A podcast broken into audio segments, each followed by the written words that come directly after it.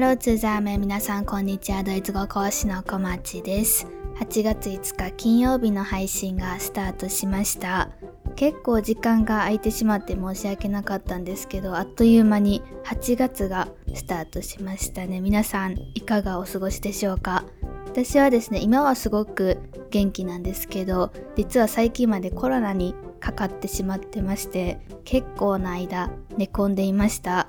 今ってコロナになったら日本では10日間隔離期間っていうのがあるんですけどその初めのまあその発症日から数えて10日なんですけど初めだいたい4日5日ぐらいかな。結構こういつも通りの生活が送れない日々を送っていました。というわけでちょっとポッドキャストもですね撮る元気余裕っていうのがなくて撮れなくてちょっと間が空いてしまったんですけど皆さんもですね、こう健康にはくれぐれもお気をつけください。いくら気をつけていて、私も気をつけていたはずの一人だったんですけど、でもやっぱりこうかかってしまう時はかかってしまうんだなっていうのがすごく正直なところでした。結構やっぱり身の回りにね、増えてきてたりだとか、私みたいに自分自身がかかりましたっていう方も増えてきてるんじゃないかなと思います。なんか今流行っているやつは結構症状が出る人が多いみたいなので、本当にこう、いつ何が起きてもいいように普段からね、あの、それに対して対策とかをしておくのは結構大事なのかなと改めて思ったりしていました。そんな今日なんですけど、ちょっとその私のですね、隔離期間があったりしたことからコロナに関するドイツ語っていうのを紹介していけたらいいかなと思っています。あんまりこう楽しいテーマではないんですけど、すごくこういうのをドイツ語でアクトゥエルっていう風に言います。最新のというかタイムリーなみたいな感じですかね。タイムリーなテーマの一つだと思います。やっぱりこう、いつ誰がどこで感染してもおかしくないような状況なので、そういった状況っていうのを描写するドイツ語力を持っておくことはすごく大事なことだと思います。それでは今日はですね、コロナに関するドイツ語っていうのを一緒に勉強していきましょう。Das heutige Thema 今日紹介するドイツ語のスペルに関しては概要欄にすべて記載しておりますので何かですね、こうスペルで見たいなっていう方がいらっしゃればそちらをご確認ください。それではですね、いくつか、いくつかというか結構ドイツ語を集めてきました。隔離期間中に時間が結構あったので、こういう作業をやったりしていたんですけど、まず一つ目から行きましょう。私はですね、ワクチンは打っていました。このワクチンを打つっていう単語から行こうと思います。皆さん逆にわかるでしょうか？ちょっと考えてみてください。ワクチンっていうのはちなみにドイツ語で Die Impfung っていう風に言います。Die Impfung ですね。で、これが結構そのワクチーネっていう単語とこんがらがるわけではないんですけど、そちらを使う方が時々いらっしゃるんですけど、ワクチーネっていう単語は基本的にこういうコロナのワクチンとかの文脈では使わないです。なので、インプフンクで覚えてください。最後が ONG で終わるものに関してはすべて女性名詞 D になります。じゃあこれをですね、名詞ではなく動詞にしたいんです。ワクチンを打つ。っていうのは動詞だけでいくとインフェンっていうふうに言います。で、ただ、インフェン、ワクチンを自分で打つわけじゃないですよね。自分で注射持って自分で腕に刺す人ってほとんどいないと思うんですけど、なので、こういう時、ドイツ語では刺激動詞って言われるラスンを使います。ラスンを使うと sich impfen lassen になります。なので私はワクチンを打ちますだったら ich lasse mich impfen になります。ぜひって言われる再起代名詞が入ってきたり、ラッセンって言われる刺激動詞が入ってきたり、ちょっとややこしいところだと思うので、この辺がわかりづらい方に関しては、geimpft sein っていう一つのまとまりで覚えちゃってください。geimpft sein っていうので、えー、私自身その人っていうのはワクチンを打った状態であるっていう意味です。なので、例えば私は3回ワクチン打っている状態です。3回っていうのはドイツ語でドライマルなんですけど、私は3回打ってますっていう状態だったら、Ich bin dreimal geimpft. Ich bin dreimal geimpft になります。もし2回の方だったら Ich bin zweimal geimpft。1回だったら Ich bin einmal geimpft。で、もし打ってなかったら Ich bin nicht geimpft っていう感じになっていきます。もうこれそのまま丸暗記でいいかなと思います。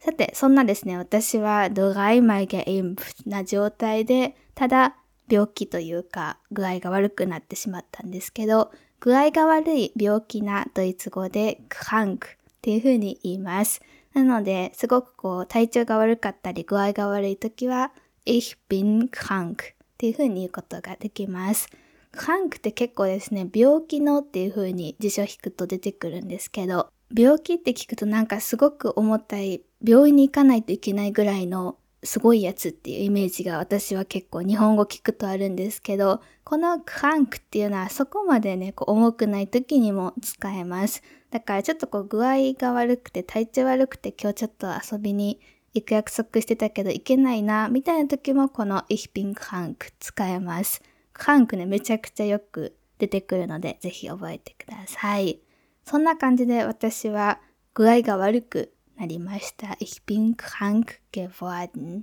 です。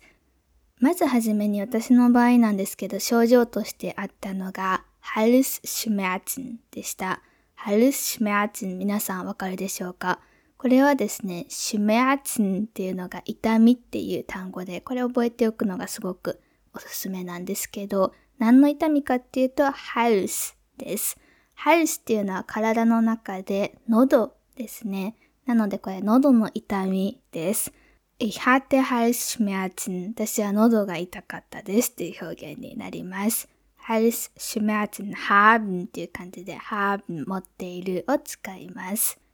ただですね、私この Halsschmerzen っていうのは別にこうコロナとかではなくてエアコンの風のせいかなって勝手に思っていたんですね。エアコンはちなみにドイツ語で何て言うか皆さんご存知でしょうかドイツの家庭にはちなみにこうエアコンっていうのは基本的にはないです。お店だったりにはあるんですけど、えー、一般家庭には基本的にないですね。ただ最近結構ね、ドイツもあの熱波が来てたりするので大変そうなんですけど、日本だとある家庭がほとんどだと思います。エアコンはドイツ語でクリマアンラーゲっていう風に言います。die Klimaanlage です。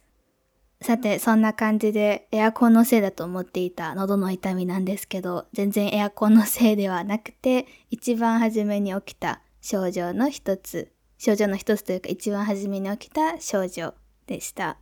症状っていうのをドイツ語で何て言うかご存知でしょうか？これは das Symptom っていう風に言います。喉の痛みっていうのはこの一つの症状にあたるんですけど、そうではなくて、こう、いくつかの症状っていうのがあった場合には、複数形ジンプトーメっていうのを使います。私は初めはその喉の痛み一つだったんですけど、喉痛くなって、その次に出てきた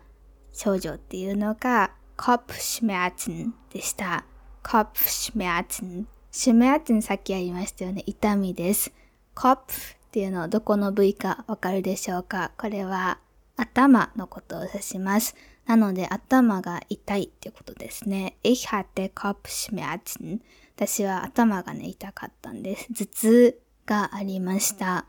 頭痛があって、で、これもですね、ただ私はこの時に、その日たまたま雨が降っていたんですよね。晴れではなくて。で、私結構その雨っていう気圧の変化っていうんですかねっていうのに弱いので、結構雨の日頭痛いことが多いんですよ。で、日によっては結構何もできないぐらい頭痛くなったりするので、それかなと思ってたんですけど、普段よりひどいなって思い始めたのが、あれもしかして熱があるかもって思い始めた初めのきっかけでした。なので、初め喉痛くて、頭も痛くて、でもなんかこう、いつもの喉の痛み、頭の痛みよりちょっとひどめだなと思って、で、本当はその日午後から出かける予定だったんですけど、出かける気にもならないぐらい結構体がなんとなくしんどい感じが続いていて、で、熱を測ってみるっていう過程になりました。熱を測ると、その時ですね、38度5分ぐらいあったんですけど、熱ドイツ語で皆さんご存知でしょうか？熱はドイツ語で fever, fever です。これわかりやすいかなと思います。38度5ぐらいで止まってくれたらよかったんですけど、その後ぐんぐん上がっていきまして、あの一番最高で40度近くっていうのをね、あの夜中に更新してまして、頭痛すぎて、熱もひどすぎてあんまり寝れないみたいな感じでした。結構ね、しんどかったですね。このコロナのマスク生活の影響もあってか、そもそも風邪っていうのをこの2年半ぐらいまともに弾いてなかったんですよね。で、そこれ自体はすごくいいことなんですけど、だからこそ、なんかこんなにしんどかったっけっていう感じに私はね、なってました。皆さんも気をつけてください。ゼリーとか、あの、家に蓄えとくとすごくいいと思います。あと、冷えピタとかですかね。というわけで私は高熱になったんですけど、フィーバーは熱です。これに高い方っていうのをつけることによって高熱にすることができます。どうなるかわかるでしょうか？これそのままホーフィーバーには実はできなくて、形容詞の核変化って言われるものが必要になります。ホーエスフィーバーです。ホーエスフィーバーですね。というわけで私は高熱がありました。Ich hatte hohes Fieber になります。その後はもうずっと寝てたわけなんですけど、寝るはわかりやすいですね。schlafen です。で、その後に、えっと、はじめコロナかどうかがわからなかったんですね。っていうのも、こう私的には、その前の日っていうんですかね。前の日もその前の前の日とかもそうなんですけど、全然何かこう街でパーティーとかに行ったとかそういったことが一切なくて、もう本当に近所にちょっと歩いたりだとか、公共交通機関に乗って移動したりだとか、しかなくて、誰かと外で会ったりっていうのを一切していなかった状況だったんですね。なので、私誰かに移されたっていうことがあんまり考えられないような状況でした。まあ実際コロナだったので、その中のどこかでですね、こう、どうにかなって結局移っちゃったわけなんですけど、その時は、これはコロナじゃなくて普通の風邪なのかもしれない。ちょっと疲れてるだけなのかもしれないっていうふうに思っていました。なので、この時に使えるドイツ語っていうのが sich anstecken です。または jemanden anstecken 人四角 anstecken anstecken 皆さんご存知でしょうか？これはですね、移すっていう意味です。これを使って今の状況、どこで移されたのかわからないっていうのを言いたかったら、Ich weiß nicht, wo ich mich angesteckt habe になります。こんな感じでアンシュテックンっていうのもよくこういったシチュエーションでは使うことができます。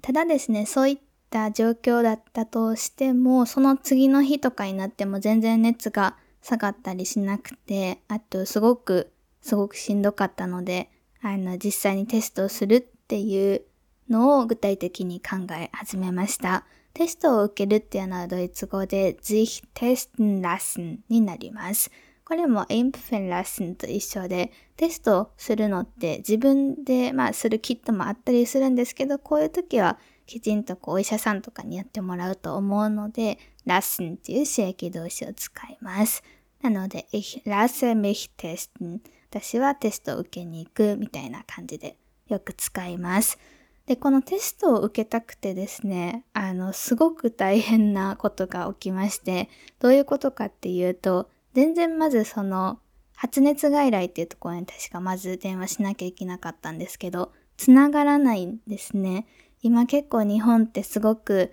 波が来ているところだと思うので、その影響か、あの、あちらの人員不足だったりするのかはわからないんですけど、とにかく全然繋がらなくて、で、あとは、えっと、なので私の場合は実際に病院っていうのに直接電話をして交渉することで予約っていうのを取りました。で、ただ本当にこう、初心の人に対しては、ちょっとうちでは無理ですみたいな感じで断られることもすごく多かったんですね。で、かかりつけ医っていうのが私は特にいない状態だったので、そういったこう、かかりつけのお医者さんに相談することもできなくて、もう新規としていろんな病院に当たって砕けてみたいな感じでした。でも一つだけ朝一で電話したところが OK ですよっていう風に言ってくれて、えー、実際にテストを受けに行くことができました。テストを受けるではなくてテストを受けたっていう風に過去にしたい時っていうのは皆さんどうしたらいいかわかるでしょうか？Ich habe mich testen lassen です。Ich habe mich testen lassen 刺激動詞 lassen っていうのを過去分詞にしても lassen のままなので注意してください。ここ結構ね、わかりづらいかなと思います。で、そのテストの結果なんですけど、their test は positive でした。ポジティブっていうのは陽性ですね。逆の陰性っていうのはネガティブを使います。ポジティブ、ネガティブっていうのは割とわかりやすい単語表現の一つかなと思います。テストっていうのは their test 男性名詞です。というわけで私のテストは、まあもうその時には多分絶対コロナだろうなっていう確信はあったんですけど、やっぱり陽性でした。というわけで、陽性だった場合には隔離っていうのが必要になります。病院の予約が取れて実際に行けた頃には、熱自体は38度台に結構下がってきていて、ただ頭痛がね、私の場合すっごいひどかったんですよね。熱の高さっていうのは、もちろん高い時はしんどかったんですけど、こう熱が高くてしんどいっていうよりかは、頭痛がひどすぎてしんどいっていうのが正直なところでした。でですね、この夏の季節ってセミがね、たくさん鳴いてると思うんですよ。でも、このセミの声っていうのが、頭痛がひどい私にとってはもうめちゃくちゃ申し訳ないんですけど、うるさく感じてしまって、ただもう黙ってって言っても黙ってくれるような世界ではないと思うので、だからもう本当にね、あの2、3日特に初めの方っていうのは、もう頭が割れそうっていうのを久しぶりに体感していました。で、ただその病院でポジティブっていうのが分かった結果、薬をもらえたんですよね。それまでは薬っていうのを使わずに来ていたんですけど、薬をもらえて、その薬を飲んだらだいぶマシになりました。頭痛っていうのも結構それで良くなりました。その時ほとんど治りかけだったから、その自然治癒力的なのが働いたのか、もしくは薬の効果が絶大だったのかわからないんですけど、まあ、とにかくこう、めでたしめでたしっていう結果にはなりました。薬、ドイツ語でやっていきたいんですけど、皆さん、ご存知でしょうか？薬はドイツ語でメディカメントです。das Medikament 中性名詞です。私は一つじゃなくていくつかの薬っていうのをもらったので複数形でメディカメントになります。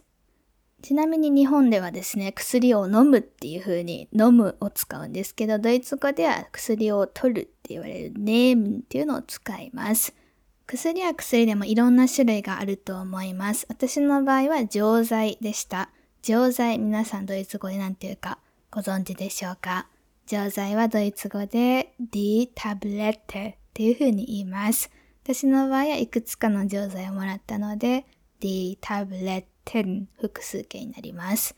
この D タブレットっていうのはすごく面白い単語でですね、私は結構気に入っているというか面白いなと思うんですけど、実は似ている単語っていうのに Das Tablet っていうのと Das Tablet っていうのがあります。この二つ何が D タブレットと違うのかっていうと、まずはじめ最後に E がなくて両方中性名詞出すっていうところなんですけど、意味もそれぞれ違います。das Tablet っていうのはお盆のことです。で、das Tablet っていうちょっと R の発音が英語っぽくなるんですけど、になると、これは iPad とかのタブレット機械のことを指します。というわけで、die Tablette, das Tablet, das Tablet っていう感じで、かなりちょっと3つの意味があってややこしいんですけど、まあこの辺はね、こう結構文脈でわかるところなので、あんまり気にしすぎないでください。面白い表現の紹介でした。このお医者さんでいただいた錠剤っていうのを飲んで、なんとなくこう、だいぶ回復してきたなっていうふうに感じ始めたのが確か4日目、5日目とかでした。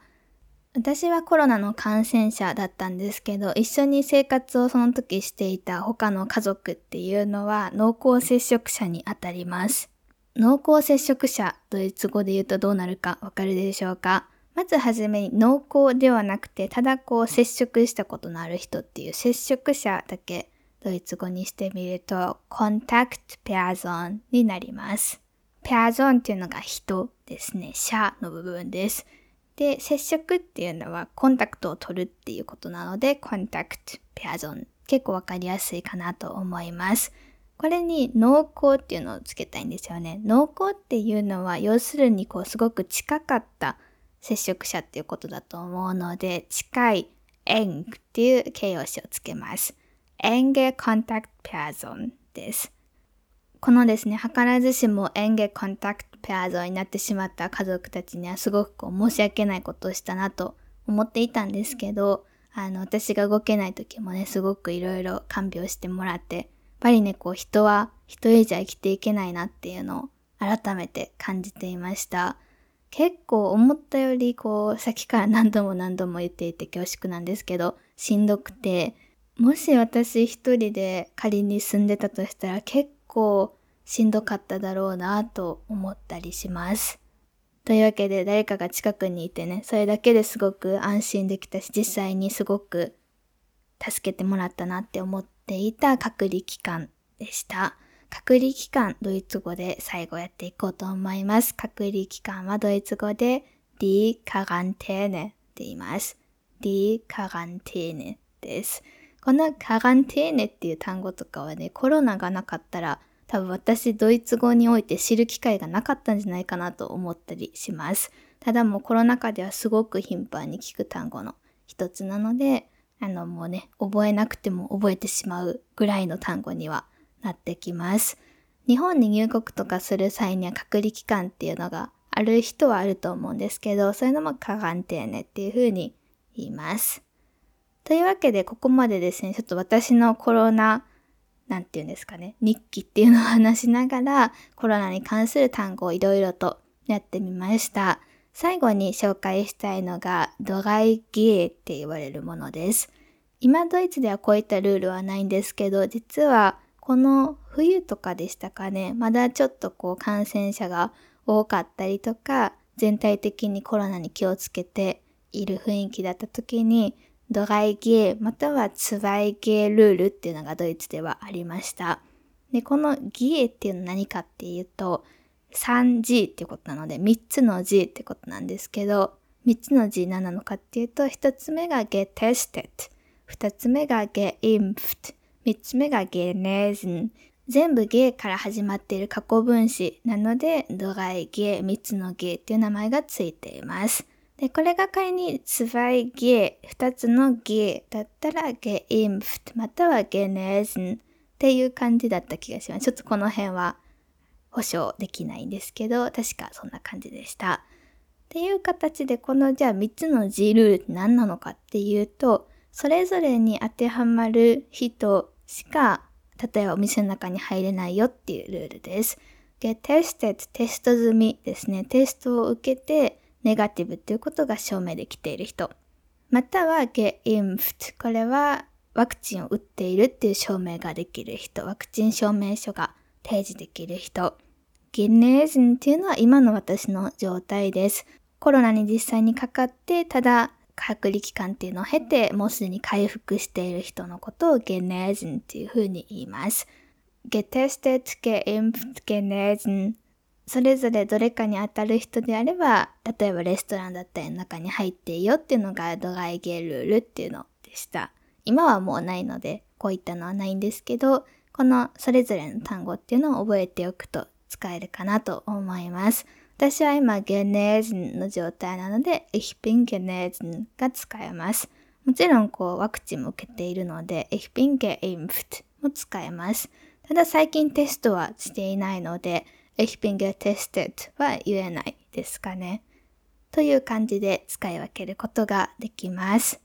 さて、久しぶりのポッドキャストいかがだったでしょうか今日はいろんなドイツ語をいつもにも増して紹介したなという気がしています。どれもですね、本当によく使う単語、表現ですので、ぜひ覚えてしまって、で、よく使うのはもう文章として丸暗記してしまうのが私はおすすめです。もちろんその表現だけ覚えて応用して使えるに越したことはないんですけど、それがとっさに出てこない場面っていうのもたくさんあると思うので、例えば、Ich habe Kopfschmerzen 頭が痛いですとか、Ich lasse mich testen テスト受けに行くとか、Der Test ist positiv, negativ テストはポジティブです、ネガティブです。みたいな感じでそれぞれ丸暗記しておくのがすごくおすすめです。概要欄にですねスペルっていうのも全て書いてますのでよければそちらも参考にしてください。それでは今日のポッドキャストは以上で終了となります。皆さんもくれぐれも体調っていうのには気をつけて残りの夏を楽しんでいきましょう。ではまた次回来週金曜日にお会いしましょう。いい週末を過ごしてください。Schönes Wochenende und tschüss!